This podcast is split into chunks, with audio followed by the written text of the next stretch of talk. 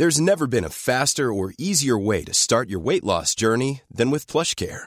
PlushCare accepts most insurance plans and gives you online access to board-certified physicians who can prescribe FDA-approved weight loss medications like Wigovi and Zepbound for those who qualify. Take charge of your health and speak with a board-certified physician about a weight loss plan that's right for you.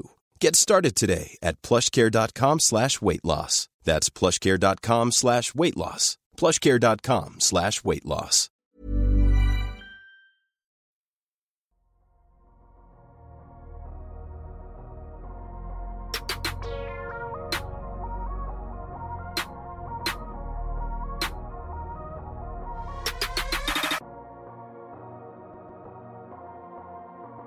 Salut à tous, très heureux de vous retrouver pour l'ultime épisode du DH20 2023, le classement des 20 meilleurs joueurs NBA du Dunkebdo NBA podcast. Aujourd'hui, place logiquement aux deux premières places. Pour ce faire, pour cet ultime épisode du mois DH20, un nouveau quatuor, pour le dernier épisode, j'ai avec moi Adrien, Amine et Gabin. Ils vous font des petits coucous pour ceux qui nous regardent sur YouTube. Ils sont bien là. Vous allez, vous allez les entendre. C'est le dernier. Hein. C'est un peu compliqué pour le démarrage. Vous allez les entendre dans quelques secondes. Mais avant ça, comme d'habitude, le rappel, si vous nous découvrez à l'occasion de cet épisode sur les deux premières places, eh bien, bonne nouvelle, vous avez beaucoup de choses à rattraper parce qu'il y a sept épisodes, il y a plus de 7 heures de contenu des H20 à rattraper cette année. Donc on vous invite à tous aller les écouter. Et puis pour, pour nous soutenir aussi, parce que vous avez été très nombreux à nous écouter, à nous voir, que ça soit sur les plateformes d'écoute ou sur YouTube, où on vous invite à nous suivre, eh bien n'hésitez pas à vous abonner sur ces plateformes, à vous abonner sur Twitter également pour ne rien rater. Le rappel du classement, vous savez, pour ceux qui nous suivent, c'est la tradition. Et là, il commence à se faire de plus en plus long. Donc, je vais prendre une longue respiration. Le, rappel risque de prendre une minute maintenant. On avait donc commencé ce DH20 à la 20e place avec Diaron Fox, 19e James Harden, 18e Jalen Brown, 17e Paul George, 16e Bam Adebayo, 15e Jamorant, 14e Donovan Mitchell, 13e chez Alexander, 12e, 12e LeBron James, 11e Anthony Davis, 10e Damien Lillard, 9e Kevin Durant, 8e Joel Embiid, 7e Devin Booker, 6e Jason Tatum, 5e Jimmy Butler, 4e Luka Doncic et dans l'épisode précédent, on avait conclu avec Stephen Curry, 3e. Nous allons attaquer la deuxième place et à la deuxième place de ce DH20 2023 se classe Giannis Antetokounmpo. Et oui, il rend la couronne parce que c'était le premier du DH20 2021, 2022, pardon. Il s'était classé troisième en 2021 et cinquième en 2020. On est donc face à un joueur qui connaît comme tous les premiers du DH20 parce que pour l'instant on en est à la quatrième édition et à aucune édition pour l'instant le premier a réussi à conserver la tête. Il se classe donc deuxième après une saison régulière et je vais commencer par toi Amine. On a vu des changements dans son jeu. Il a dû s'adapter, plus de mi-distance, un usage gargantuesque. Est-ce que c'est ça qui explique en partie sa, chute, Amine? C'est que le jeu a changé et ce changement n'a pas forcément été bon pour Janis.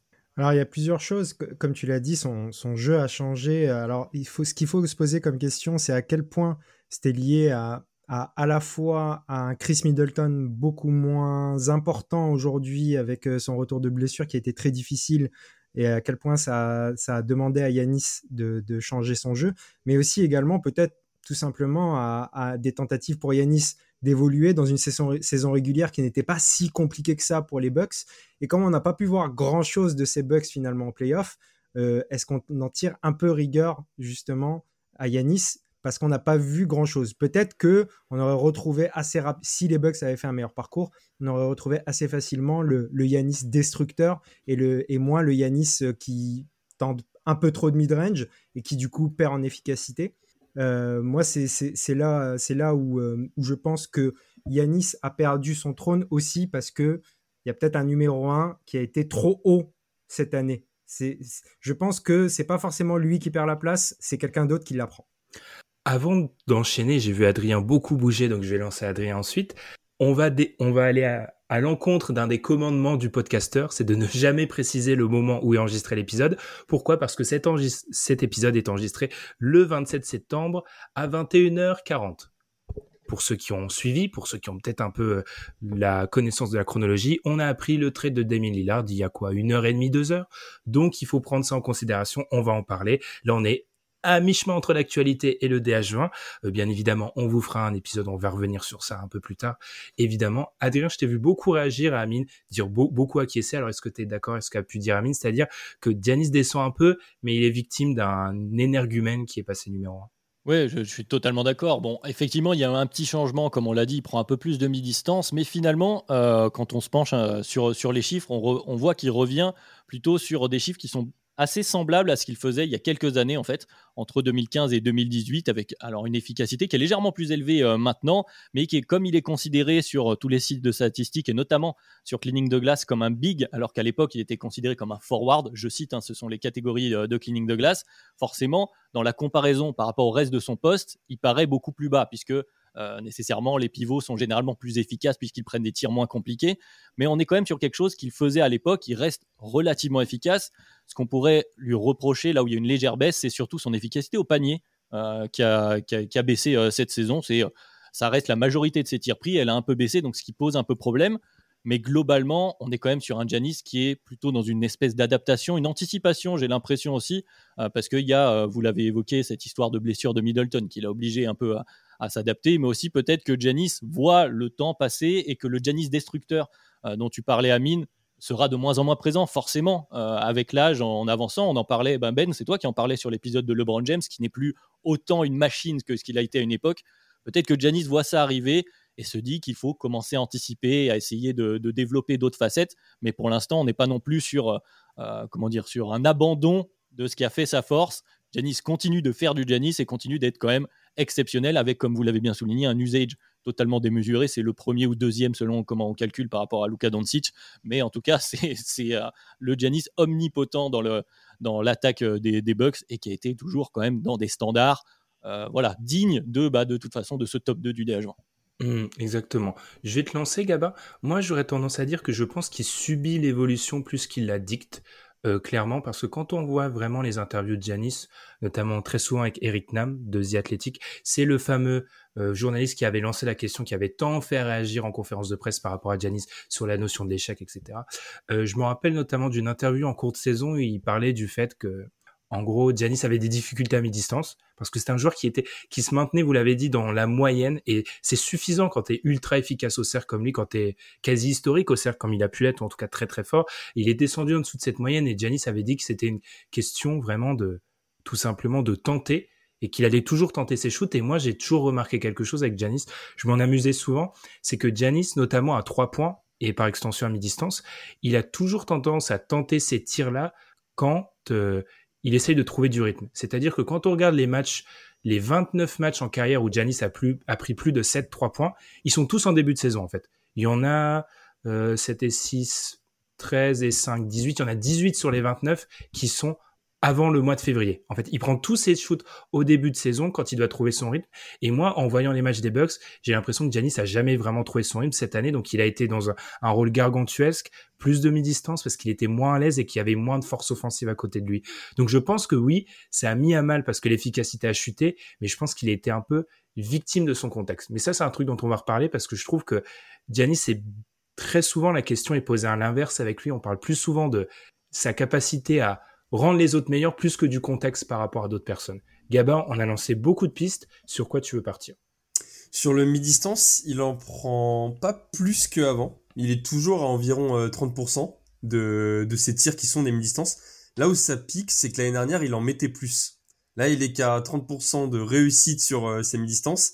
Et c'est des mi-distances euh, ultra simples, très ouverts. Et pareil, le 3 points, c'est, il en prend peu, mais c'est pas son arme. Et ça pique en fait parce qu'on les voit euh, s'élouper. Hmm. Donc là-dessus, le... on a peut-être un biais de se dire ah bah Yanis a baissé un petit peu de niveau et en efficacité offensive parce que l'année dernière, il... ça rentrait un peu mieux ses mi-distance et il était euh, premier DH20. Maintenant, je suis assez d'accord avec vous pour dire que c'est pas tant que ça lui qui est devenu moins bon, c'est surtout le premier qui allait euh, choper cette première place, mais sans trop trop de contestation. Mais après, ça pose une question, euh, si je peux permettre, je, je, vais vous la poser en fait, tout simplement, parce que là, c'est en même temps qu'on est en train de discuter, forcément, il y a des pistes qui nous viennent sur euh, développer un tir à mi-distance quand tu es un joueur qui finit fort au cercle, en basketball, ça, a une utilité très claire. C'est que si tu commences à être un peu menaçant à mi-distance, tu obliges le défenseur à venir vers toi et tu vas pouvoir le déborder plus facilement. Tu as une arme supplémentaire dans ta palette offensive. Forcément, c'est un bénéfice. Et j'ai l'impression, moi, je pense que ça a joué sur l'impression qu'on a de Giannis au fur et à mesure de la saison. C'est que, comme il avait l'air, il donnait l'impression d'avoir envie de forcer, de les prendre un peu plus à mi-distance et que jusque-là, on avait tellement peur du Janis bulldozer qu'on était obligé de blinder la raquette. Là, en fait, il y a un côté rassurant à voir Janis prendre son mi-distance. Et du coup, peut-être que ça, Janis fait moins peur. Finalement, les, défenses ont, du coup plus tendance à dire OK, on va reculer. Là où, de toute façon, même s'il a un peu baissé, comme je le disais un peu plus tôt en efficacité, il reste quand même voilà, dans le 76e centile à côté du cercle pour les, pour les bigs. Donc ça reste très, très honnête. Mais c'est quand même, on est quand même beaucoup plus à l'aise à l'idée de dire on recule. Janis va prendre son mi-distance. Vu pour l'instant où il en est, finalement, on est rassuré. Et donc, il perd cette, euh, cette peur qu'il instaure et qu'instaure le, le, top, top, top du DH20. Et on en reparlera avec le numéro 1. Tout le monde sait de, qui on veut parler, qui fait très, très peur aux défenses, évidemment. Mais je suis assez d'accord avec toi sur le fait qu'il ne fait plus peur. Par contre, sur les quelques matchs où les trois points commencent à rentrer et les mi-distances rentrent, mais là, il est effrayant. Il n'y a plus aucun moyen de l'arrêter. Après, je dirais pas plus peur, disons moins peur. Ouais, voilà. je, je, je, trouve que, que il fait toujours très peur quand même Yanis. Disons que hum, le seul problème euh, et le problème est toujours là mine de rien, c'est que en fait, comme tu l'as dit, il, souhaite ajouter cette palette, euh, comme tu l'as dit Adrien, il souhaite ajouter cette palette à son jeu pour être plus menaçant finalement et être plus dangereux dans le sens où son accès au cercle sera plus simple, en vérité, si sera encore plus simple et donc moins énergivore s'il ajoute d'autres palettes à son jeu. Néanmoins, pour l'instant, il n'a pas encore cette respectabilité, comme tu l'as dit. Donc son jeu s'en trouve moins bien. Si on juge euh, vraiment clairement sur ce qui est actuellement, le fait de forcer ses mids, de forcer peut-être un peu ses trois points, euh, de forcer un peu le pull-up de manière générale, euh, comme c'est pas sa qualité première, c'est le cas, euh, c'est le cas chez d'autres joueurs qu'on a connus, d'autres bigs qu'on a connus. Forcer ses tirs peuvent être utiles pour l'équipe pour apporter quelque chose, mais en tout cas ne sont pas utiles à son jeu personnellement et son jeu, son, efficacité en tout cas, clairement, empathie.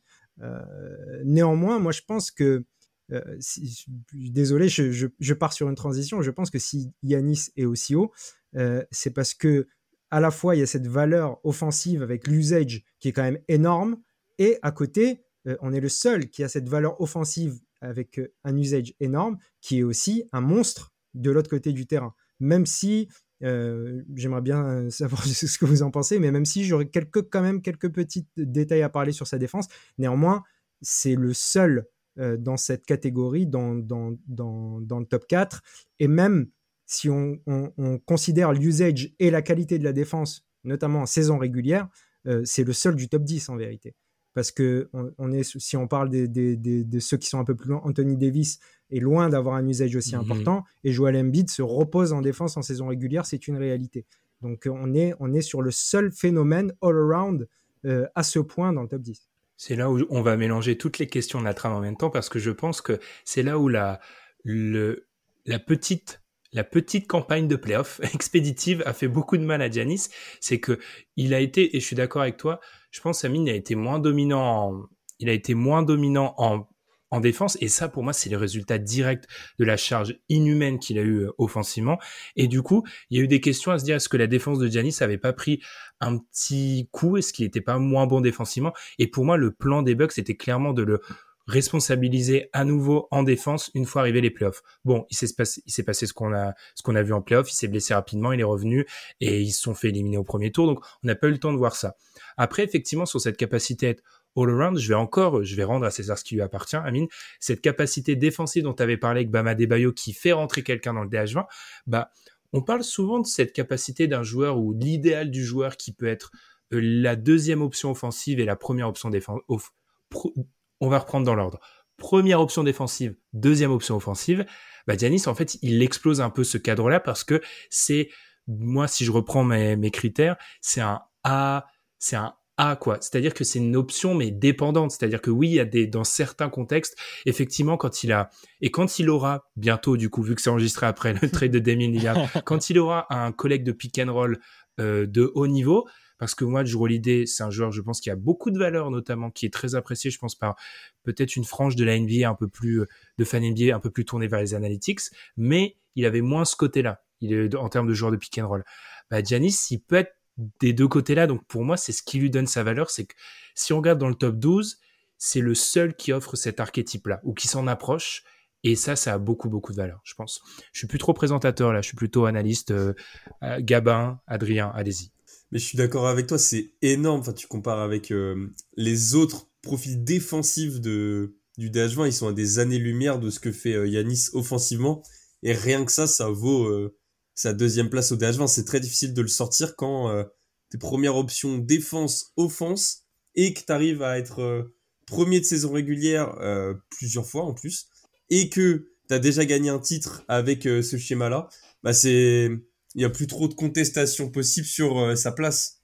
En fait, le bah on l'a expliqué, il y a un joueur numéro un qui, qui joue sur des standards euh, inhumains, mais Yanis en fait, il, il y a aussi ce, ce qu'on était sur le top 4, même 5 6 7, c'est le seul expert défensif. En fait, il, est et il est pas moins bon que les autres en scoring. Donc à un moment à ce niveau-là, bah tu tu peux plus l'arrêter. C'est sûr que si on parle du profil défensif, je suis totalement d'accord avec vous. De toute façon, il a toutes les stats pour le, pour le backup derrière. Après, des fois, alors j'ai l'impression d'être le, procureur de Ce C'est pas du tout mon, intérêt, mais, mais tu l'es, tu l'es. À vous, à vous. je, je, le suis un petit peu. Je suis un peu content de savoir qui est numéro un. On aura le temps d'en reparler. Non, mais évidemment, il y a des choses qui jouent contre lui parce que euh, et si on, si on se fie voilà, aux stats, à tout ce qu'on est en train de dire, c'est peut-être un des joueurs, comme tu l'as dit, Amine, qui a le plus de qualité euh, globale euh, sur des deux côtés du terrain, etc., dans, ce haut classement du DH20. Donc on a envie de dire pourquoi il n'est pas premier. C'est un peu ça que j'essaie de chercher. C'est pas pour accuser, mais c'est pour essayer de trouver des raisons. Et peut-être que dans sa défense aussi, il y a quelque chose où c'est un c'est un roamer, comme on dit, élite, quelqu'un qui navigue dans, la, dans la défense en, aide, en première aide, euh, de, très très haut niveau, peut-être le meilleur de NBA d'ailleurs. Je pense qu'on peut, on peut le défendre assez facilement, certes, mais quand on arrive justement dans des euh, joutes de playoffs où tu te retrouves face à euh, Dieu déguisé en Jimmy Butler pour faire une, une espèce de paraphrase, peut-être que des fois on a envie de se dire pourquoi Giannis, qui est toujours autant mis en avant quand par voilà, euh, j'écoute des podcasts ici et là, j'écoute Dunkebdo, j'écoute euh, X ou Y, qui nous disent qu'il est extraordinaire. Pourquoi Giannis il se met pas en mission sur Jimmy Butler pour l'arrêter? Et c'est ce genre de choses, euh, et je pense que ça, ça rejoint aussi un peu tout ce qu'on disait sur l'autre côté du terrain, où Giannis des fois son jeu n'est pas comment dire j'ai envie de dire casual friendly, c'est-à-dire qu'il ne fait pas plaisir au, à l'amateur de basket lambda qui se dit non, mais moi ce que je veux voir, c'est Giannis qui, qui se met, euh, voilà, qui tape par terre, qui se met une mission un peu comme faisait LeBron à une époque et qui va éteindre un gars. Et c'est vrai que ça peut un peu jouer dans la perception contre lui, notamment quand tu te fais sortir euh, un peu prématurément sur une campagne de playoff, même si, comme tu l'as très bien dit Ben, il y a beaucoup de choses qui sont passées, notamment la blessure, et qui font que, bon, bah, blessure plus le hit qui était en feu, malheureusement pour Giannis, ça a joué contre lui, mais peut-être qu'il ne pouvait pas grand-chose au final.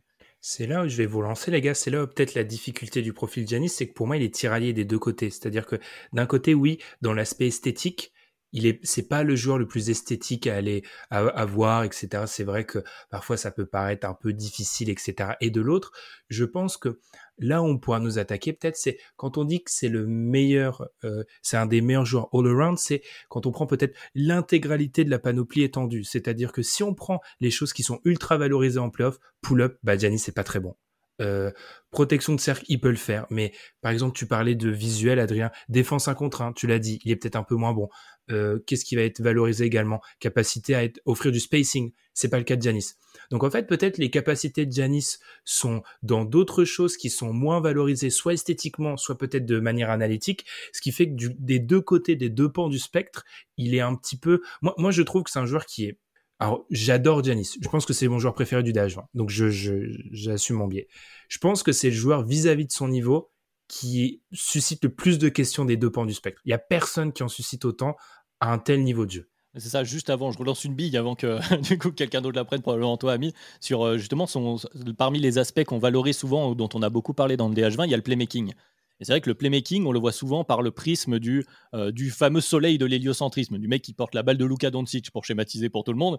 Euh, Giannis n'a pas ce type de playmaking, mais pourtant, c'est un très très bon playmaker pour les, pour Bucks. Il est dans le top des, euh, des statistiques qui assist percentage, donc le, le nombre de, taux de panier de ses coéquipiers qui viennent d'une passe de Giannis Antetokounmpo, donc il montre bien qu'il est au centre de tout ça. Et il est aussi plutôt très bon, mais son playmaking, c'est pour aller dans ton sens Ben pour ajouter, n'est pareil. Il n'est pas visuellement, on voit pas des, des grandes passes cross courtes, euh, très esthétiques, etc. Non, c'est très euh, droit, droit au but, mais en même temps c'est hyper efficace. Ouais, c'est, moi, il y a beaucoup de choses que tu as dit, Adrien, que j'avais envie de dire, notamment, c'était un point justement dont je voulais parler sur la défense, euh, la défense on ball. Euh, c'est un peu le truc qu'on a reproché à Yanis justement sur cette série contre le Hit, alors que bon, c'est vrai qu'il était blessé et tout. Et justement, ce que je voulais dire, c'est que euh, c'est peut-être paradoxal parce que nous, on dit qu'on on accorde une, une, grande importance au playoff, mais en fait, le fait d'avoir si peu vu Yanis en playoff, un joueur qui était qui sort de, plusieurs saisons extraordinaires et d'une très très bonne saison cette saison, ça nous empêche de le juger sur l'argument playoff, sachant que des grands playoffs, Yanis en a déjà fait. Euh, on parle d'un joueur qui a conclu une finale NBA par un match à 50 points. Donc euh, ça, c'est des choses qu'on ne peut pas oublier du jour au lendemain. Et, et Yanis est encore ce joueur, même s'il y a quelques défauts sur une saison. Donc le fait que ça s'est fini de façon aussi courte et que l'échec est à la fois dû à quelque chose d'irréel du côté du hit, mais aussi à un échec collectif de la part des Bucks et pas seulement un échec de Jimmy Butler, de Jimmy Butler, de Yannis Antetokounmpo, pardon, c'est lapsus. Euh, je, pense que, je pense que, que, par exemple, dans la défense on-ball, euh, on en a parlé justement juste après, euh, juste après la série, et Yanis dit que lui, il aurait bien voulu prendre Jimmy Butler et que c'est Bud qui voulait pas. Alors la question est de se poser est-ce que Yanis doit prendre les choses en main quand même dans ces cas-là? Est-ce que c'est Bud qui avait tort? Est-ce que de toute manière c'est pas mieux quand même d'avoir Yanis en roamer comme tu l'as dit c'est le meilleur de la ligue euh, dans, ce rôle-là. Donc tout ça c'est des questions qui sont difficiles à répondre parce que les, à, difficiles à, à élucider puisque on a très peu d'échantillons de playoffs cette année et que on se fie à ce qu'on a vu d'Yanis et Yanis est encore un joueur dominant des deux côtés du terrain. Donc moi c'est pour ça que la deuxième place pour moi elle était assez simple aussi à, trouver euh, dans ce sens où on est un joueur ultra dominant et qui n'a pas perdu de son niveau. Hmm. Gabin, c'est à toi dans l'ordre de succession. non mais le alors à ce niveau-là, si tu veux prétendre à la première place, se faire sortir au premier tour, c'est trop compliqué.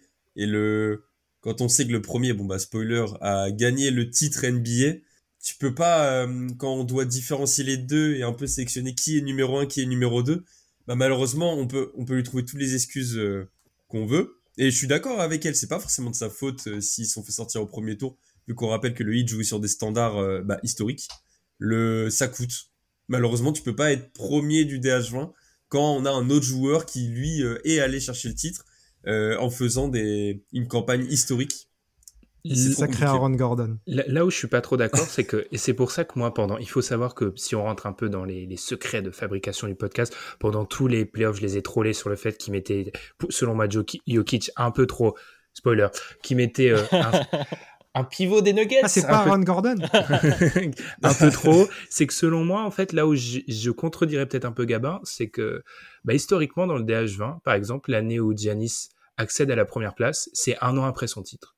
C'est pas l'année du titre, par exemple. Euh, Kevin Durant, il finit numéro un du DH20 alors qu'il se fait sortir par le même Giannis qui lui finit troisième de ce DH20. Donc, je pense que pour gagner beaucoup de place, effectivement, l'argument collectif compte.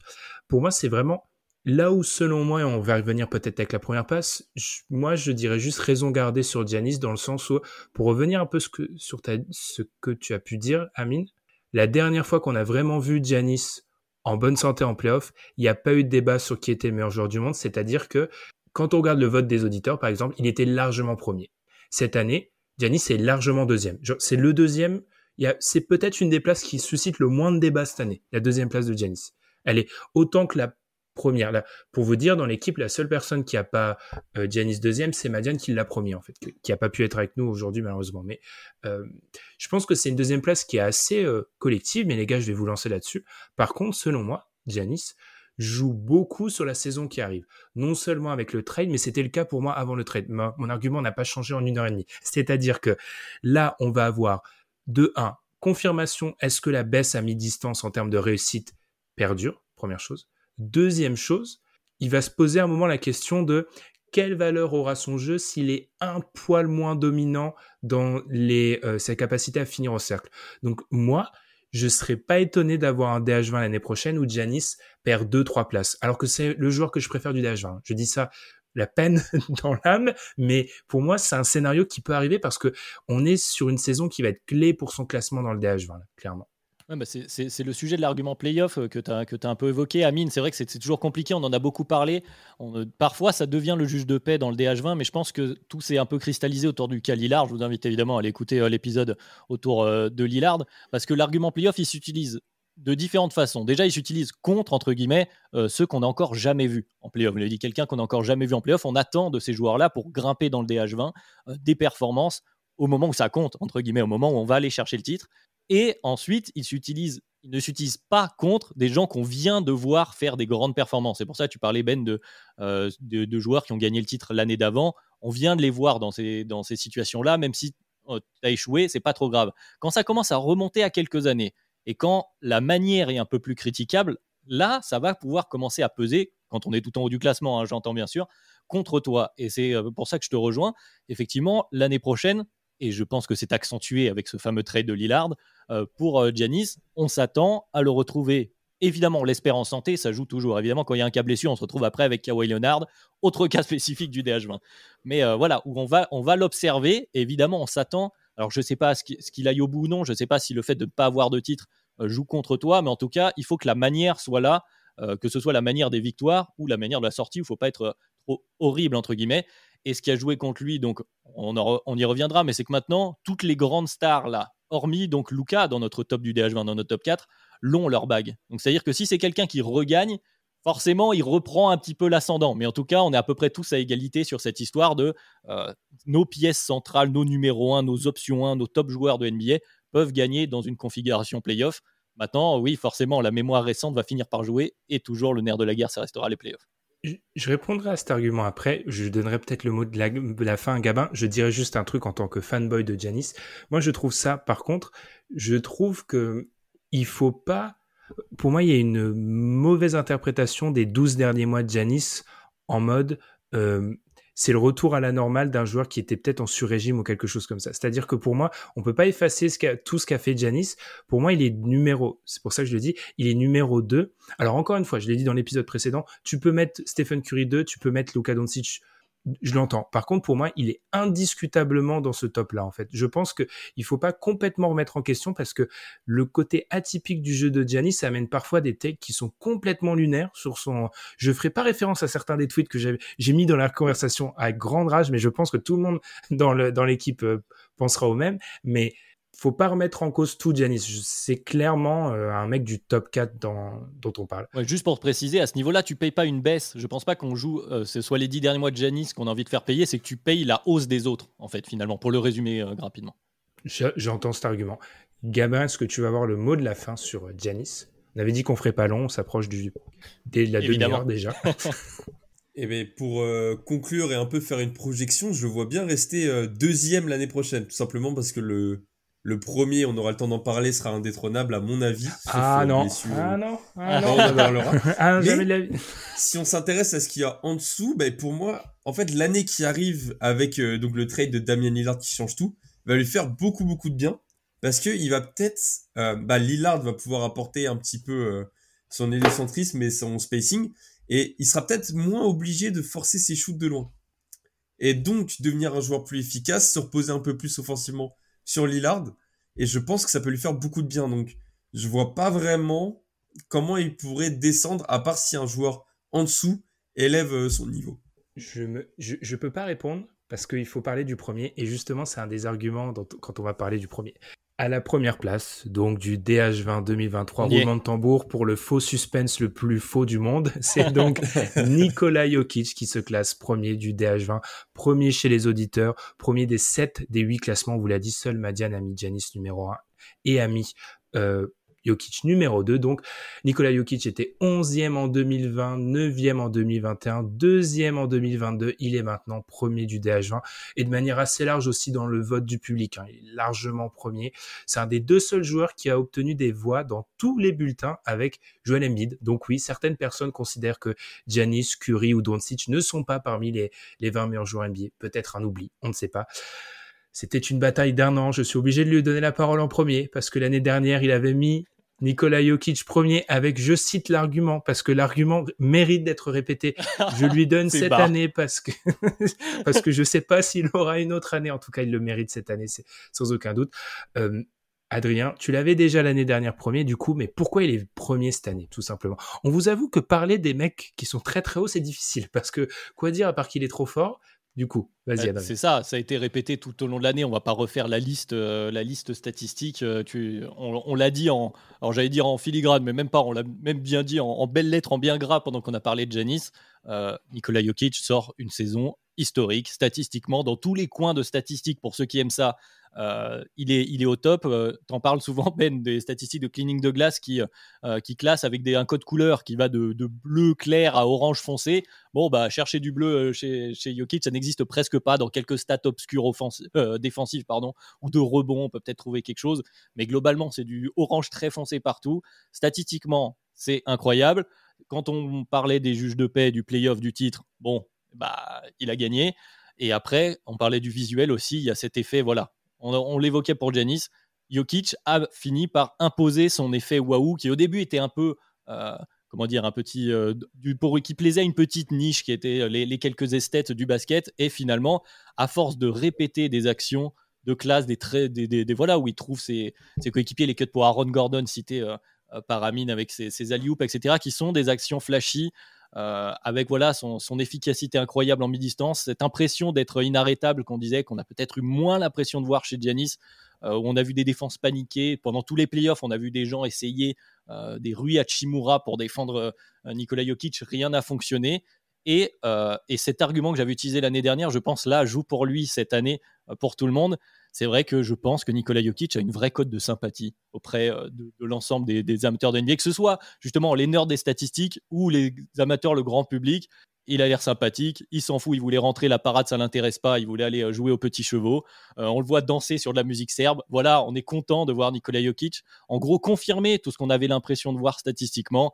Il a gagné, c'est le grand couronnement de Nikola Jokic. On en profite pendant un an parce qu'effectivement, on va pouvoir en reparler l'année prochaine, je ne sais pas si je mettrai de l'argent dessus. Hmm. Du coup, je suis obligé d'en parler. Je suis obligé de le lancer, Gabin, parce que du coup, je t'ai coupé dans ta lancée. Mais pourquoi, selon toi, on est au début du règne, peut-être, de Nikola Jokic en tête du DH20 Rappelons, alors oui, le DH20 n'existe pas depuis 1984, mais pour l'instant, aucun joueur n'a fait la passe de deux. Et à chaque fois, c'est pas du, on va dire que ça joue pas à rien. À chaque fois, il, se fait clairement détrôner, le premier. Bah là, j'y crois fort. Hein. Bah, t'as dit que tu mettrais pas de l'argent dessus. Si vous pouvez faire un pari de qui serait premier l'année prochaine, je on devrait faire un book, ouvrir un book. Mais carrément. non, mais le cette année, c'était difficile de pas le mettre numéro un. Le, je me suis posé la question quand on a fait le dh Au début, tu mets des noms et tu les les classes un petit peu. Euh, comme ça. Tu mets, euh, voilà, Jokic 1, Yanis 2, ok, Curry 3. Tu mets tes noms. Je me suis dit, attends, c'est trop simple de mettre Jokic 1 comme ça. Et j'ai beau chercher, je vois pas comment on peut justifier le fait qu'il soit pas numéro 1 euh, cette année. C'est pour ça que j'aurais adoré entendre Madiane sur le sujet. Parce que le... Alors, pour paraphraser Madiane, je pense que son premier argument aurait été est-ce que on ne met pas en avant trop les résultats collectifs? C'est ce qui nous a mis dans la conversation. J'espère, Madiane, que je ne trahis pas ta parole. Bah, les résultats collectifs jouent, mais à un moment, il... c'est un joueur qui a été inarrêtable sur toute la campagne de, de playoffs. C'était effrayant. Personne n'a réussi à l'arrêter, on l'a dit. Et personne n'arrive à t'arrêter et tu gagnes le titre NBA au bout. Bah, c'est pas possible de ne pas te le donner, en fait, parce que le, son équipe, en plus, il joue pas avec euh, des super Saiyans, avec une super team. Le deuxième meilleur joueur, on l'a mis 21ème du DH20. Bah, c'est pas, tu peux difficilement dire que, euh, il a été aidé euh, comme un, un Curry qui a été rejoint par un Kevin Durant, par exemple. Donc c'est Yoki, si l'année prochaine il joue dans les mêmes standards, même si ça va pas au bout, s'il est inarrêtable comme ça sur une autre campagne de playoff, le, je vois pas comment on peut ne pas le mettre premier. Parce que par exemple, Yanis, on en a parlé de, de ses failles, des quelques moyens de l'arrêter. Jokic, on parlera de son attaque, il n'y a aucun moyen de l'arrêter et on l'a vu euh, cette année. Je vais garder le second contre-argument que j'ai contre euh, Jokic, qui pour moi est le meilleur joueur du monde, hein, je, précise. Enfin, le meilleur joueur NBA.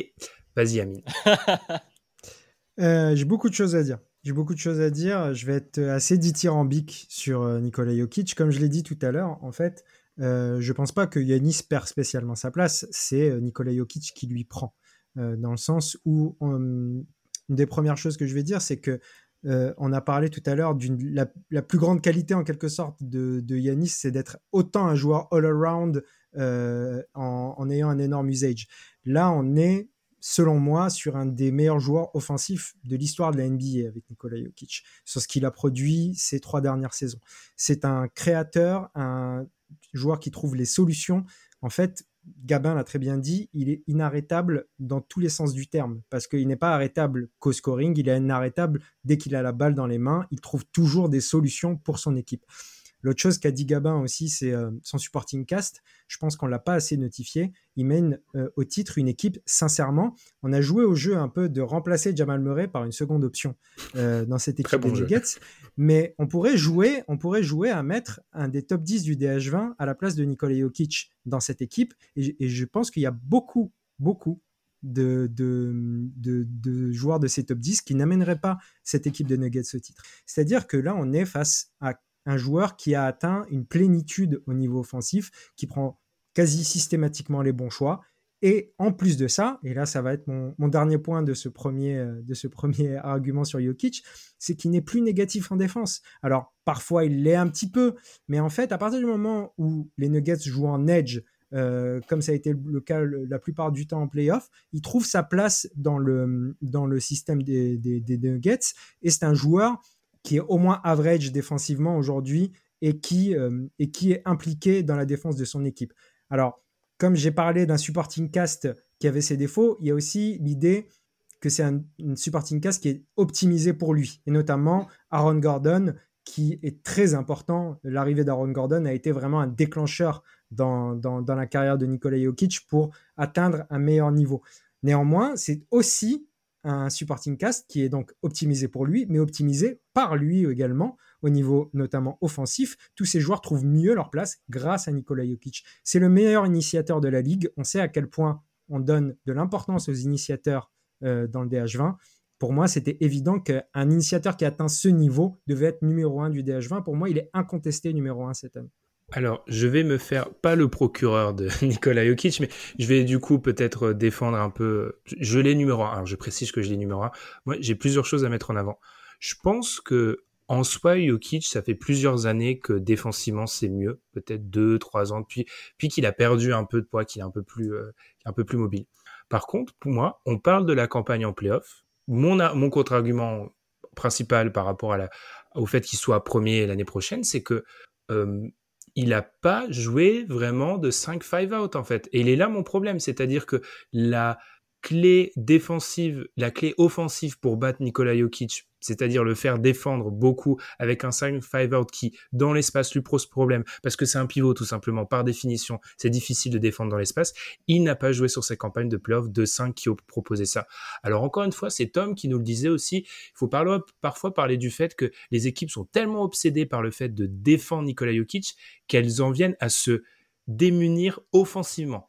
C'est-à-dire qu'elles vont tellement faire un plan anti-Jokic que leur attaque va subir en mettant des joueurs moins bons, euh, meilleurs défensivement, mais moins bons offensivement. Ça, je l'entends. Mais par contre, euh, ce, ce 5-5 out, qui est pas non plus un truc d'extraterrestre, beaucoup d'équipes peuvent le mettre en place. La campagne de playoff des Nuggets, ça fait qu'il n'a pas eu. Alors encore une fois, il est meilleur défensivement et c'est pas un pivot moins bon dans un 5-5 out qui aurait, euh, fait perdre la première place. Moi, surtout la deuxième chose, c'est la réussite au shoot je veux dire, les 47% à 3 points sur la campagne de playoff, euh, ça n'existe pas. Enfin, Nikola Jokic à boîte, il a aussi, il faut aussi mettre en avant le fait que je pense qu'en termes de réussite à 3 points, et c'est même le cas peut-être pendant la saison régulière, je pense qu'il a été très très bon, peut-être limite en sur-régime.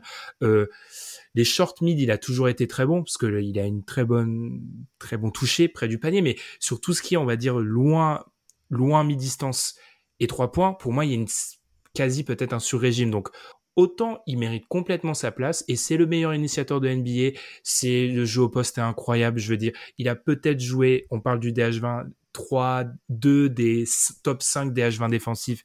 Il les a ruinés. Euh, coucou Anthony Davis. Mais pour moi, en fait, on n'est pas devant comment dire, si on faisait le DH20 il y a 10 ans, peut-être, on n'est pas devant une domination à la LeBron James. Pour moi, il y a un monde dans lequel il n'est pas premier l'année prochaine. Ce monde-là existe. Écoute, je suis en partie d'accord avec toi. Excuse-moi, Amine, euh, si tu veux y aller, vas-y. Je voulais juste dire un petit truc par rapport. Franchement, l'argument du sur-régime, j'y crois pas trop. Euh, disons qu'il est sur des standards d'efficacité qui sont assez extraordinaires depuis trois ans. Et puis, tu as parlé par exemple de la réussite à trois points. Il faut voir que le volume n'est pas si important que ça. Et que je pense que la qualité de Nikola Jokic, la principale qualité, c'est le choix. Le bon mmh. choix qui est fait systématiquement. Et c'est pour ça qu'il est aussi efficace. Parce que c'est l'un des défauts de la plupart justement de ces joueurs NBA qui n'arrivent pas à passer ce step, c'est de faire le bon choix. C'est un peu comme Kevin Durant qui fait des choses difficiles, mais qui les fait avec une grande efficacité.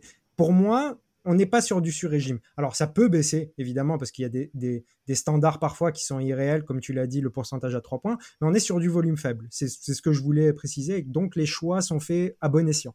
Je suis en partie d'accord. Justement, j'allais aller là-dedans. La plupart de ces 3 points, la très grande majorité, sont assistés à Nicolas Jokic dans ce qu'il prend. Et il en refuse aussi beaucoup. Mais à la fois, c'est ce qui permet d'être euh, plus optimiste sur euh, cette histoire d'efficacité, comme tu dis, Amine. Et en même temps, alors déjà, il faut dire qu'il en a pris un peu plus des non-assistés euh, en playoff tout en étant beaucoup plus efficace. Donc là, c'est vrai qu'on peut émettre quelques doutes. Et aussi, parfois, le fait de faire le bon choix fait qu'il y a quand même, malgré l'incroyable profil Nikola Jokic, le, pivot initiateur, fait qu'il y a eu par séquence, et je sais que Ben, tu l'as souvent souligné, une dépendance, c'est un grand mot, mais en tout cas, un besoin à certains moments d'avoir euh, playoff pull-up Jamal Murray, je vais l'appeler comme ça, euh, avec toi pour débloquer des situations offensives où c'est vrai qu'on a un Jamal Murray, on l'a évoqué dans le tout premier épisode du DH20, qui euh, par séquence est un des meilleurs joueurs de pull-up du monde pendant les playoffs. évidemment, grand bien lui en face. Mais voilà, il y a des fois ce petit besoin-là, si on peut, si on veut essayer de déceler des limites à Nikola, Jokic, mais c'est quelque chose qui va avec son profil si particulier. Et je voulais revenir sur cette histoire de, five out que, que tu as bien annoncé, Ben la question que j'ai envie de poser, mais c'est qui peut jouer Five Out, qui est capable de jouer Five Out tout en ayant quelqu'un pour à peu près embêter Jokic, si ce n'est, allez. Les Clippers de Tyron Lue il y a deux ans. Pas, pas ceux de Oui, les Warriors avec Prime Draymond Green et dans un monde magnifique, des Lakers avec Anthony Davis Prime et peut-être un, hit euh, Bama Debayo Prime. Mais c'est vraiment, il euh, faut aller les chercher, il faut les trouver ces, ces profils-là c'est le c'est l'argument de tous les fans de Jokic qui ne comprennent pas cet argument. L'argument n'est pas de dire que il faut un, un 5-5 out qui va le mettre en difficulté, en, en qui va lui, le mettre, lui rendre la vie difficile quand il attaquera. Le truc, c'est de lui rendre la défense. C'est la défense seulement. Bah, oui, non, alors. C'est jouer à attaque contre attaque. Voilà, en fait. voilà euh, tournons-le comme ça. C'est la problématique mathématique, c'est ce que tu as bien dit, Ben, c'est ce qui est souligné par Tom qui nous l'a bien dit, c'est de savoir qui est capable d'aligner cette line-up suffisamment forte offensivement en, étant plus forte offensivement que ce qu'elle va avoir du mal face à l'offense de Jokic finalement. C'est un, un, jeu de plus-minus, comme tu es en train de dire, je, suis procureur, mais pour moi, et c'est là où on se rejoint tous, je pense que le niveau offensif proposé par Nikola Jokic sur ses playoffs est sans doute, j'ai pas 150 ans de NBA, enfin d'ailleurs c'est impossible, j'ai pas, j'ai pas 40 ans de NBA derrière moi, mais c'est une des meilleures campagnes de playoffs que j'ai vues de mes yeux. C'est, c'est probablement dans le top 5 et très très haut. C'est une campagne de playoffs incroyable où offensivement, toutes les solutions étaient proposées. Tu as parlé de Rui il y a cette, idée de bon, on va avoir le, on va avoir Anthony Davis, on va avoir un joueur niveau défenseur de l'année qui va être à l'aide, ça passe, ça a pas marché. On va avoir Bama Debayo, ça a pas marché. On va le défendre directement, ça a pas marché. On va mettre un pivot au grande taille, ça a pas marché. Rien n'a marché. Voilà, c'est simple. Mais la problématique pour moi, c'est que les, les questions autour de la défense, je pense, voilà, pour résumer, que Nikola Jokic est un défenseur qui se situe à son poste peut-être euh, dans le, je sais pas, entre 60 et 70e centile. Voilà. Hum, je pense que c'est ça et qu'il n'a pas été remis en difficulté vraiment dans ce qui lui pose problème pendant ses playoffs. Et encore une fois, il aurait été remis en question, il aurait été quand même numéro un parce que je peux pas non plus descendre un pivot qui peut pas défendre au large parce que ça n'existe pas ou autrement c'est n'importe quoi. Mais pour moi, en fait, on peut pas me dire que c'est actuellement le joueur ultime Enfin... Oui, pas ultime, mais justement, c'est là où je voulais finir avec l'histoire du profil, c'est qu'il pose une problématique. Tu as parlé du cas LeBron, je trouve qu'il y a quelque chose où il, le rejoint d'une certaine façon, c'est qu'en fait, tu, dois avoir une solution à Nikola Jokic. Le problème, c'est que cette solution à Nikola Jokic, elle ne s'applique pas sur toutes les autres équipes de la Ligue. Allez, on peut mettre Embiid dans, dans ce style de pivot qui va te dominer, mais pour les autres équipes, il faut que tu aies autre chose. Donc, tu as un espèce de. Comme à une époque, on cherchait à tout prix le, le, LeBron stopper pour stopper LeBron. Là, on a aussi, on a aussi ça. Et c'est ça qui aussi est euh, l'apanage des grands joueurs du top du DH20 et qui fait qu'il est top 1. C'est qu'en fait, c'est un mec qui est en train de faire évoluer, changer, c'est un grand mot, c'est toujours pareil, mais de faire évoluer l'écosystème NBA.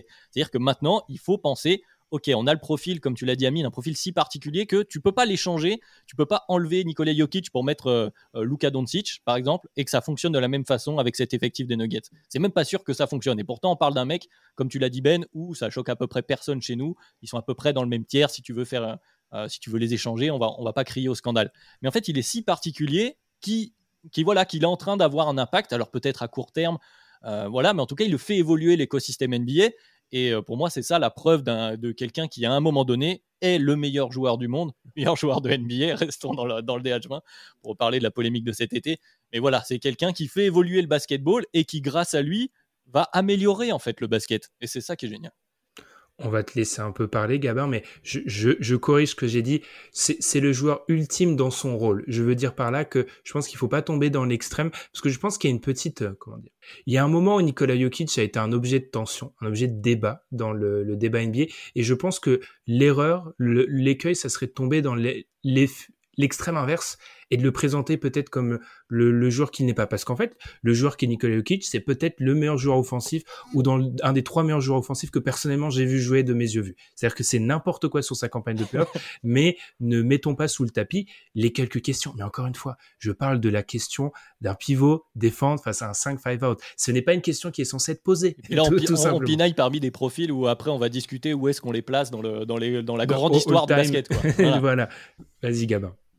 Mais pour revenir un petit peu sur euh, la défense de Nikola Jokic, en fait, le, je pense qu'il paye le fait que c'est pas une défense agréable à regarder. Il est pas athlétique, il fait pas des, des gros contres euh, à la Anthony Davis, et mais il est pas négatif. Il est, euh, vous l'avez dit, il est correct, il est médian. Et dans ce cas-là, bah, tant que il y aura pas une équipe qui sera capable de scorer plus que les Nuggets euh, sur une série de playoffs, c'est pas un souci en fait d'être correct en défense. C'est pas qu'il n'est pas euh, négatif. Et j'avais juste un truc à dire, et là je suis très très dur, et c'est juste pour trouver des petits problèmes. Je l'attends beaucoup l'année prochaine parce que pour moi, euh, cette année, les playoffs étaient ouverts pour eux. C'est-à-dire le niveau euh, NBA qu'on a eu en playoffs n'était pas le plus élevé des dernières années. Enfin, ils ont eu bah, Minnesota, c'est un premier tour. T'as les Suns, c'est le début du projet KD. C'était pas forcément une équipe aboutie sur le moment les Lakers. Après, on était sur une série où à un moment donné, il y en avait un qui marchait sur l'eau hein, et qui s'appelait pas KD pour le coup. Bah, je sais. Mais le, par exemple, tu les reprends cette année avec un an d'expérience en plus euh, contre les Suns. Qu'est-ce qui se passe en fait? Ça marchera peut-être mieux. Et donc le, et pareil, le, hit en finale, bah à aucun moment on s'est dit que c'était possible que euh, Miami passe euh, les finales NBA. Alors que si on avait eu peut-être une finale NBA contre Milwaukee, avec tout le monde en forme et euh, les Bucks qui font euh, des playoffs, euh, enfin, qui, qui étaient attendus, ceux attendus. Bah, c'est, on aurait peut-être donné encore plus de crédit à Jokic de passer ce genre d'équipe. Alors que quand ils ont gagné la finale, on s'est dit, bon, bah, c'était, ils ont fait le, ils ont fait le job, quoi. à aucun moment, on les voyait perdre contre Miami. Je vois une moue, Amine. Oui, je, trouve qu'on minimise quand même. c'est dur. Comme, je, on minimise surtout étant donné, étant donné c'est-à-dire que, comme l'a dit, euh, comme, tu l'as dit toi-même, Gabin, tout à l'heure, euh, le, le, second meilleur joueur de l'équipe, c'est le 21e du DH20, et encore, il y en a qui sont pas d'accord pour l'avoir aussi haut. Et sans parler, du fait que derrière, on a plutôt le troisième meilleur joueur, c'est plutôt un spécialiste défensif. On a eu, euh, un, très bon Michael Porter Jr. en playoff. Bon, par séquence. Mais en tout cas, on a eu des moments où c'était même un très bon défenseur. Donc, euh, il y a des miracles parfois. Euh, on, se retrouve donc dans une situation où les Nuggets euh, sont portés par une, superstar, un soleil, comme on le dit souvent. C'est l'héliocentrisme, l'héliocentrisme d'une manière extraordinaire, en fait. Et, moi, ce que, ce que, là où j'aimerais appuyer sur. J'ai pas envie d'être négatif avec Jokic parce que c'est notre numéro un. On va pas chercher des bémols juste pour chercher des bémols. Il y en a qui l'ont fait sur Janis. effectivement, effectivement Ben, le bémol, le bémol, de toute façon, il est très simple. C'est pas un joueur élite en défense. C'est tout. Et, et c'est peut-être même un joueur moyen en défense, hein, en fonction de comment on, on, juge sa défense. Et en fonction, on peut, on peut l'estimer vraiment moyen dans le sens où il ne s'incorpore pas dans tous les systèmes de défense non plus. Parce que si euh, vous le faites jouer dans certains systèmes, ça devient compliqué pour Nikola Jokic.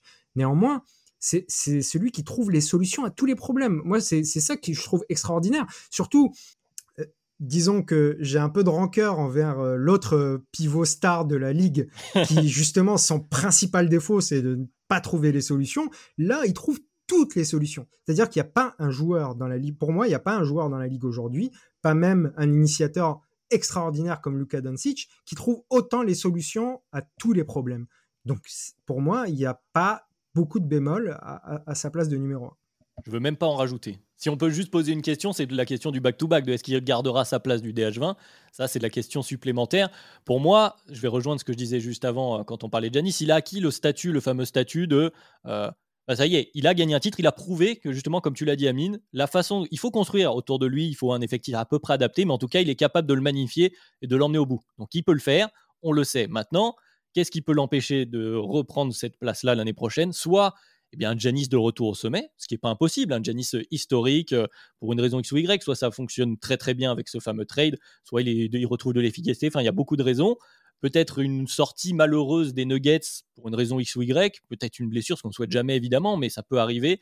Peut-être, bah voilà, Gabin, tu voulais. Il y a un monde, un, monde où les Suns euh, magnifiés euh, euh, sur une série de playoffs tournent tous à 75% de true shooting. Enfin, c'est, enfin, d'efficacité plutôt. c'est tu peux, tu arrives pas à t'en sortir. Bon, voilà. Donc c'est possible. Il y a un monde où il, il récupère pas une nouvelle fois la, la, couronne, j'ai envie de dire. Mais euh, je suis d'accord avec toi, Amine, tu, m'as convaincu. L'heure n'est pas à chercher la petite bête, l'heure est à célébrer oh le fait que Nikola Jokic est un magnifique numéro 1 du DH20. Et c'est vrai que euh, cette, cette, sensation d'avoir les clés en main de personne n'a réussi à lui poser problème. Il a trouvé, comme tu dis, Amine, la formule est bonne, je pense.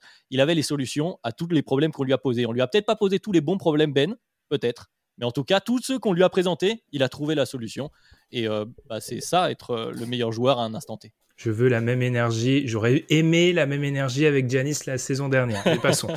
euh, par rapport à ça, euh, moi, je me méfierais toujours de minimiser les campagnes de playoff parce que c'est l'argument qu'on avait fait à Giannis. En fait, tous les, tous les mecs qui se retrouvent à un moment numéro 1, oui, mais la campagne de playoff, vous n'avez pas joué contre les Warriors 2016, contre les le Thunder 2016. Bon, passons. Par rapport à Jokic, pour moi, il fera le back-to-back -back à cause du contexte, en fait. C'est-à-dire que quand on regarde le DH20, première chose, les mecs qui se sont fait dépasser à chaque fois, il y avait clairement quelqu'un dans le viseur de Claire. La première année, LeBron James est premier, il y a KD qui pointe derrière. Ensuite, on a donc euh, KD premier, il y a Janis qui pointe derrière. Cette année, Jokic, j'ai réécouté le DH20 de l'année dernière, où je n'étais pas présent dans la deuxième partie. Grand bien en a fait. eh bien, en gros, quand on réécoute, parfois le sous-texte, c'est plutôt pourquoi Jokic n'est pas encore numéro un sur certaines séquences. Donc, il y avait encore cette bascule-là il y avait à chaque fois un prétendant, un dauphin. Où est le dauphin cette année? C'est-à-dire que oui, il y a peut-être Giannis qui doit retrouver la place, mais ça, je pense que reconquérir la ceinture, ça sera un peu dur, peut-être dans l'esprit beaucoup de monde, que de l'avantage d'être euh, d'être numéro un. Première chose. Deuxième chose, très souvent, quand tu te fais reprendre la place, la personne qui la reprend, il faut pas aller le chercher très très loin. Giannis, on l'a déjà dit, il y a peut-être cette difficulté à reprendre la première place. Ensuite, Curry, on a beaucoup discuté sur le fait que son profil, par essence, le limite et met un plafond. Qui n'a pas été, argument, on a le recul maintenant, qui n'a pas été apprécié par les fans de, Stephen Curry. Mais ça, c'est un, un, autre débat. Luca, on a dit la dimension succès collectif compliqué d'aller imaginer un Luca. Alors peut-être qu'il va être historique, etc. Mais il faut, il faut un minimum. On, est dans la limite de l'exercice, un minimum de succès collectif. Et on a dit ensuite, on a une cassure dans nos votes. Je vois pas quelqu'un en dehors top 4 venir voler la place. Donc moi, j'aurais tendance à parier, sauf cas exceptionnel, blessure, sur le back-to-back. alors que tous les ans, je tiens à préciser que je pense que je suis toujours celui qui insiste sur ça. Pour moi, on a tendance à trop porter euh, au nu le premier du DH20 à chaque fois. C'est-à-dire que pour moi, année après année, il n'y a pas un écart aussi large qu'on le sous-entend. C'est-à-dire que cette année, Jokic est premier, mais Giannis n'est pas très loin. il était pas très loin de Giannis l'année d'avant. Euh, KD était pas très loin de LeBron la première année. L'écart est limite à chaque fois. Je pense qu'on surestime ça et que l'écart se crée beaucoup sur le contexte à chaque fois. Bah, euh, si je, ça, m'embête de faire ça. Je vais encore essayer de, trouver une limite à Nikola Jokic. C'est comme infernal. Euh, mais ce qui pourrait, peut-être, parce qu'on l'a très bien dit, je crois que c'est toi qui l'as dit, Amine, c'est Jokic qui allait chercher la première place, c'est pas Giannis qui l'a perdu. Peut-être que c'est Jokic lui-même qui peut la perdre.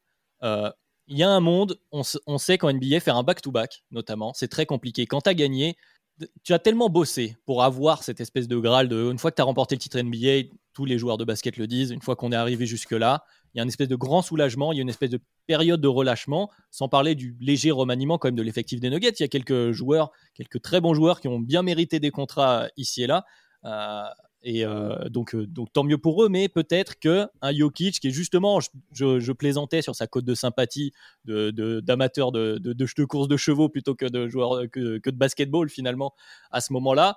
Peut-être qu'il y a un monde où il aura pas, il aura moins la motivation à, grind, comme diraient les une nouvelle fois cette année, et peut-être peut-être que dans ce monde-là, il la repère lui-même, pas en descendant à la 15e place du DH20, hein, je m'entends, mais peut-être que là-dessus, ça, pourrait, le faire. La difficulté de, de, gagner à nouveau, qui est liée, plus ou moins, qu'on le veuille ou non, malgré nous, euh, au classement dans le DH20. Peut-être que c'est un, argument qu'on pourrait mettre là.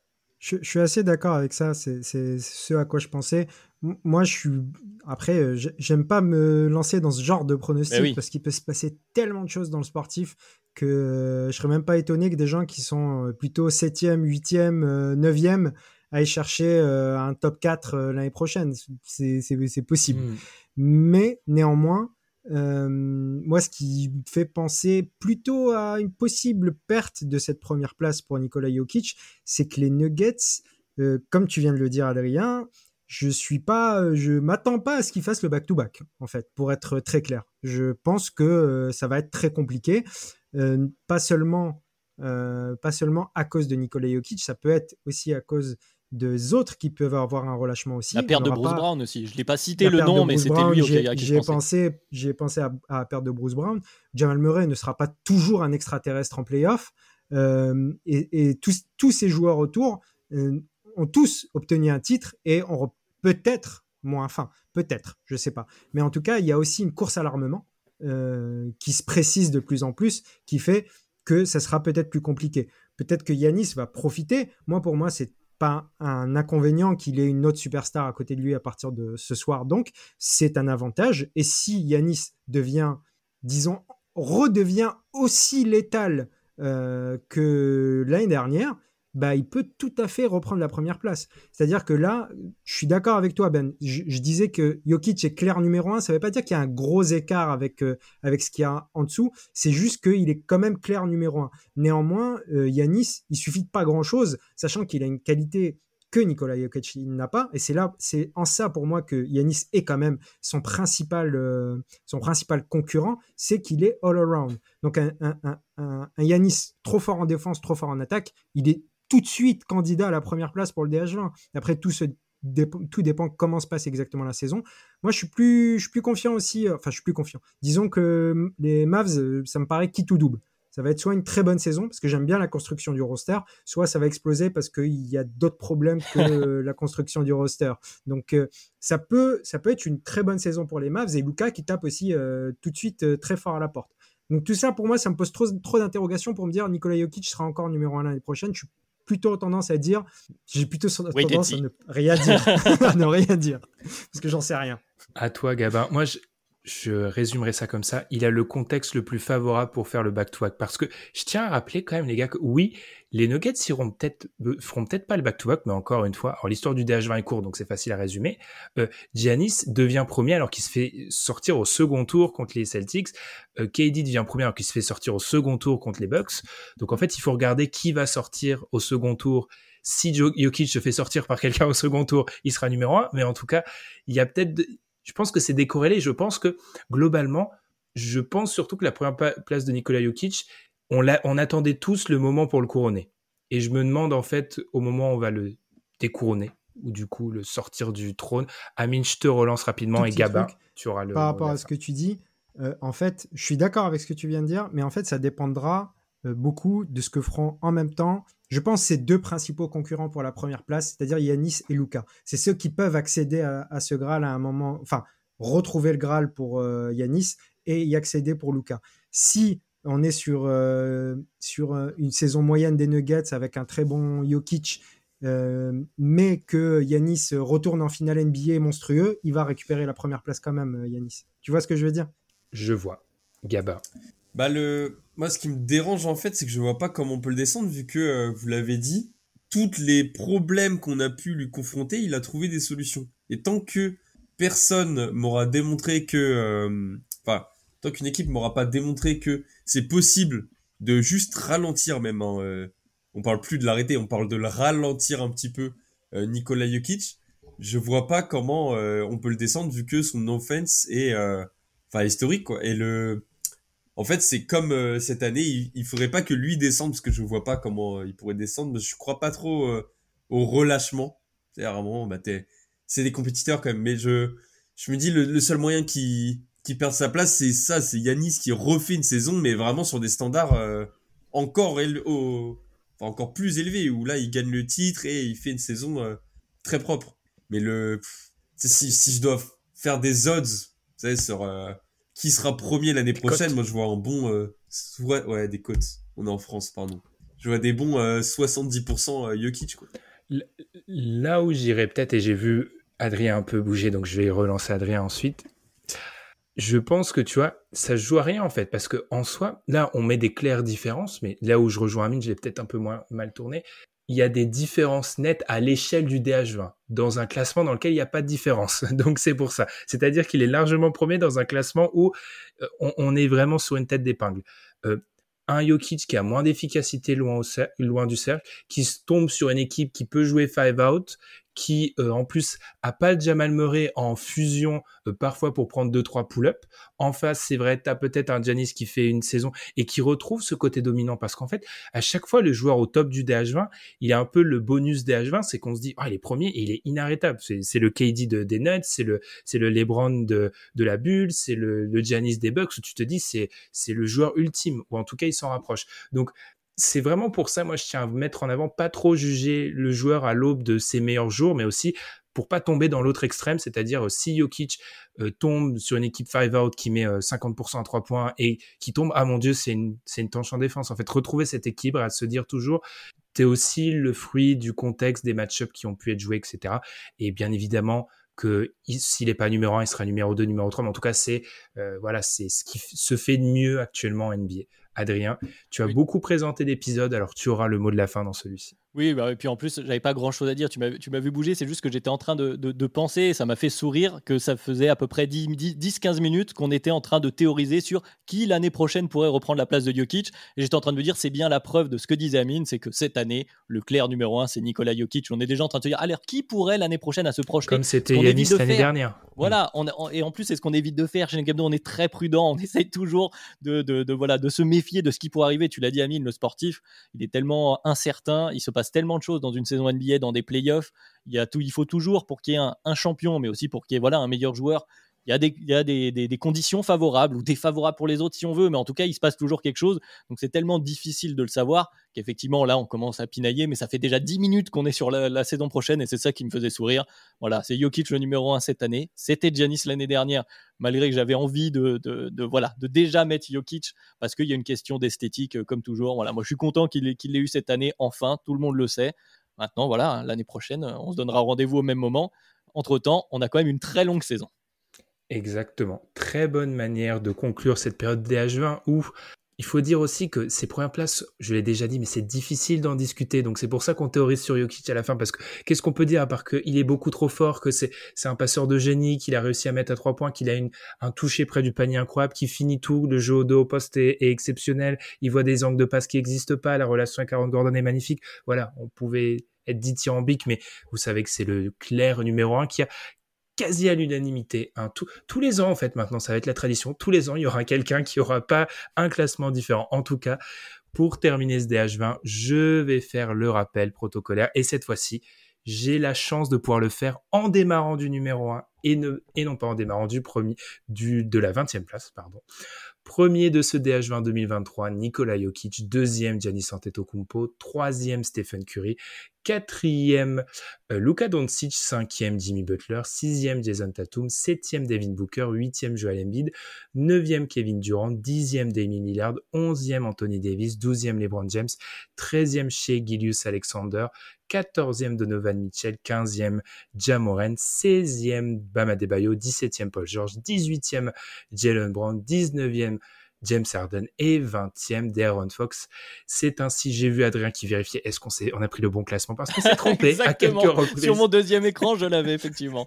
on s'est trompé, effectivement, c'est arrivé pendant le mois des H20 parce que ça a été fatigant. Donc là, c'est le bon, hein, c'est bien celui du classement Excel qui a été re-vérifié plusieurs fois. Avant de terminer, les gars, on va prendre un peu plus de temps sur celui-ci. Euh, ce mois des H20, quelques retours parce que on doit être honnête, on a enregistré beaucoup d'épisodes avant d'avoir les retours. Donc là, on est maintenant au moment on a eu certains retours. Qu'est-ce que vous voulez dire, les gars? Surtout que j'en parlerai peut-être à la fin, mais euh, ça a été un mois très exigeant pour nous. Euh, parce qu'il a fallu poster, il a fallu faire du montage.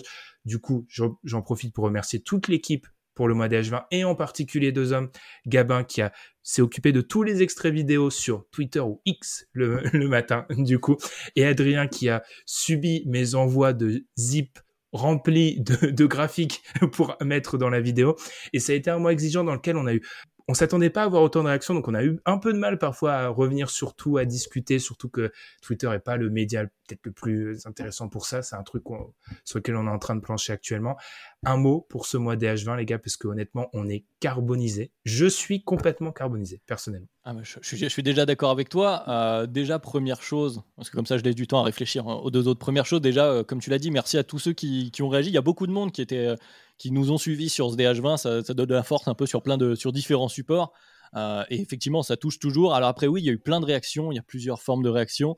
C'est vrai que le DH20, c'est un format un peu particulier. On a essayé en plus une nouvelle chose cette année d'avoir plein d'épisodes, comme tu l'as dit Ben. Alors c'était assez éprouvant. Ça nous permet peut-être de revenir plus en détail. Il y a certaines choses qui sont peut-être aussi améliorées. On s'est pas fait bien comprendre sur ce fameux classement qui est à la fois le nôtre, celui des auditeurs, etc. Mais ça amène toujours des, discussions et c'est bien la preuve que que, ce sujet est passionnant dans un moment où en plus on est tous en manque de basket. Bon là ça y est, c'est en train de revenir avec euh, les, les Vosges Bombes. Donc euh, voilà, c'est toujours un format, moi j'ai trouvé ça super sympa, puis d'écouter tout le monde. Alors on essaye toujours chez Dunkebdo, je le disais tout à l'heure en plaisantant, d'être le plus prudent possible, d'essayer de dire que oui, on a nos biais, d'essayer de jamais trop affirmer, mais finalement on finit par classer les joueurs euh, dans un certain ordre forcément, ça, amène des réactions. On n'est même pas d'accord entre nous, puis avec nous-mêmes, chacun individuellement. Donc, euh, vous imaginez bien qu'on comprend que vous ne soyez pas d'accord avec nous. Après, tant que voilà, les, arguments sont amenés dans les règles de l'art, c'est toujours, un plaisir de voir que euh, certaines, certaines personnes préfèrent tel ou tel joueur pour telle ou telle autre raison. Et c'est aussi la beauté de ce sport. Et c'est ça qui est rigolo, c'est qu'on a, voilà, on aime ce sport de manière différente, on peut y croire, et c'est incertain pour l'année prochaine. Et bah tant mieux, ça veut dire qu'on aura plein de choses à dire encore. Amine, je t'ai vu lever la main ou alors je me suis trompé. Pas du tout. D'accord. Pas du tout, mais bon, euh, en fait, je vais faire très court, moi. Parce que Adrien, je trouve qu'il a, il a presque tout dit ce que j'aurais dit. Donc euh, là, euh, je vais, je vais pas parler inutilement. Peut-être un peu d'introspection aussi par rapport à, la façon dont on réagit de prime abord, ce genre de choses. Peut-être. En tout cas, là, je parle vraiment en mon nom. Quelques petites réactions parfois un peu trop rapides qui sont pas les plus les plus les plus, euh, je trouve, réfléchis, juste, désolé, réfléchis. ouais, les plus justes, on va dire, les plus, euh, voilà. Et, et, du coup, il y a un petit peu d'introspection, un petit peu d'introspection par rapport à l'ego aussi, parce que le fait d'avoir beaucoup de réactions euh, ça fait réagir aussi soi-même et qu'à un moment donné, euh, des fois on se dit, vaut mieux un petit peu rester un petit peu plus en retrait parce que l'ego, le faire trop travailler, c'est pas quelque chose de si bien que ça. Donc euh, voilà, c'est les deux choses. Sinon, sinon le DH20 en soi, ça a été un énorme plaisir. Je disons que c'est le deuxième que je fais et c'est vraiment le premier que je ressens fortement comme ça, comme une expérience, l'expérience des H20, dans le sens où déjà on a pris beaucoup plus de temps pour le, présenter et aussi moi personnellement c'est un vrai classement auquel je tiens plus. Disons que l'année dernière j'avais envie de pas faire de bêtises et cette année euh, je me suis permis justement peut-être des bêtises, mais en tout cas c'est mes bêtises, c'est pas, pas celle d'un autre. Mmh. c'est vrai, c'est vrai. Il faut dire qu'en gros, euh, pour vous donner les coulisses, on en parle toute l'année, mais on va dire qu'on est en mode DH20. Enfin, je dirais que personnellement, je suis en mode DH20 depuis mi-juillet. En gros, un mi-juillet, parce que on va dire qu'on a arrêté les classements fin juillet, donc vous voyez déjà, ça fait deux mois. Hein, euh, oui, ça fait deux mois. Euh, du coup, ça fait deux mois. Il, est tard. Euh, ça fait deux mois que les classements été rendus. Il y a eu les périodes d'enregistrement, il y a eu période de trame, période de trouver la problématique pour chaque épisode, etc. C'est un travail vraiment, vraiment long. Donc, ce qui fait qu'on vous remercie pour vos réactions et des fois, on devrait faire un épisode off du DH1 pour expliquer la manière dont on le construit, etc. Parce que ça expliquerait beaucoup d'incompréhension par rapport au fait que, par exemple, quand on nous dit, ah, mais comment vous pouvez avoir X au-dessus de Y, bah, peut-être qu'en fait, X au-dessus de Y, Amine n'a pas X au-dessus de Y, Gabin n'a pas X au-dessus de Y, mais moi et Adrien, on l'a. Donc du coup, Amine peut pas défendre ce classement-là, Gabin non plus. Donc c'est peut-être ça qui est un peu difficile parfois. Je sais pas, Gabin, si tu veux rajouter quelque chose pour, pour terminer. Je rejoins Amine sur euh, le fait que je suis très content de l'expérience des H20 de cette année. Je suis pas forcément euh, satisfait de mon niveau sur euh, la session de l'année dernière et je pense que c'est lié au fait de plus, plus prendre son temps de, de prendre le mois entier de, de, septembre pour tourner, faire les épisodes et les publier, et de se concentrer à chaque fois sur quelques joueurs. Et j'espère que euh, vous, chers auditeurs, vous aurez apprécié ce nouveau format. C'est pas à nous dire parce que le, pour nous, je pense que c'est pas que moi, on a pris énormément de plaisir à faire comme ça en fait, à regrouper les joueurs par petits groupes et à faire des épisodes consacrés. Et l'année dernière, c'était peut-être un peu haché de prendre 10 euh, en même temps et de faire les 10 en même mmh. temps et les 10 d'après ensuite. Et c'était encore plus dur de, le DH20, c'est déjà hyper dur de. Enfin, c'est les épisodes les plus compliqués à chaque fois à préparer et à, tourner. Et c'est vrai que l'année dernière, d'avoir les 10 en même temps, bah, c'est. Euh, tu te rajoutes encore euh, une difficulté supplémentaire.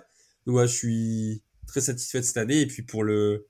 Pour les réactions, c'est bien, ça, ça montre que euh, on a attendu au, au, tournant chaque année. Moi, j'ai eu des amis qui qui m'envoient pas forcément de messages pour me parler du podcast, qui m'envoient qui m'ont envoyé là euh, des messages pour me dire à quel point ils ont apprécié le DH20. Donc ça fait vraiment plaisir et on reviendra fort l'année prochaine.